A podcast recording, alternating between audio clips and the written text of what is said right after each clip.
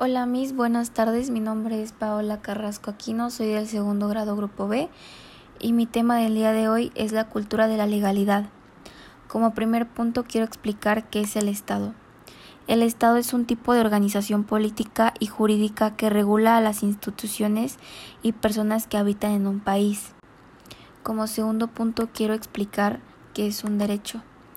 El derecho es un conjunto de normas que rigen la vida de las personas para que exista una sana convivencia social. Como tercer punto quiero explicar qué es un Estado de Derecho. El Estado de Derecho hace referencia al apego de una población a las normas y leyes jurídicas que rigen a un Estado y establecimiento de instituciones que proporcionen certidumbre social. Como cuarto punto quiero explicar qué son las leyes. La ley es una norma jurídica dictada por el legislador, es decir, un precepto establecido por la autoridad competente, en que se manda o prohíbe algo a constancia con, con la justicia, cuyo cumplimiento conlleva una sanción. Como quinto punto quiero explicar qué son los derechos humanos.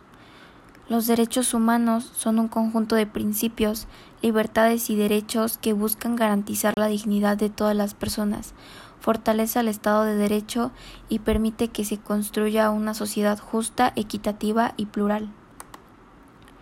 Como sexto punto quiero explicar qué es la democracia.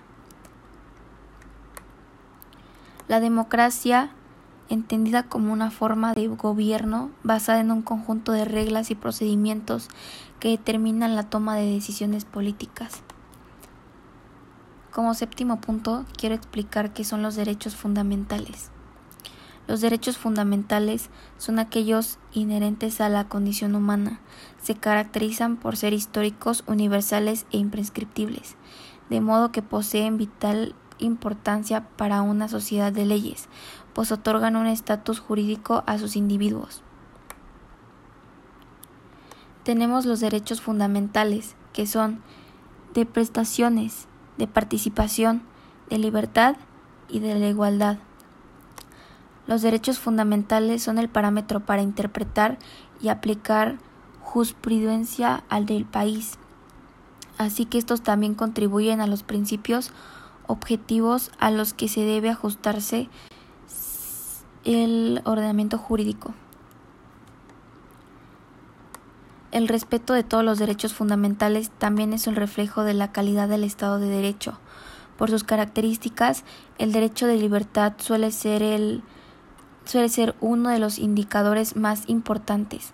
Cabe mencionar que el artículo 7 constitucional hace alusión a la libertad de opinión. Muchas gracias, Miss. Este es mi proyecto.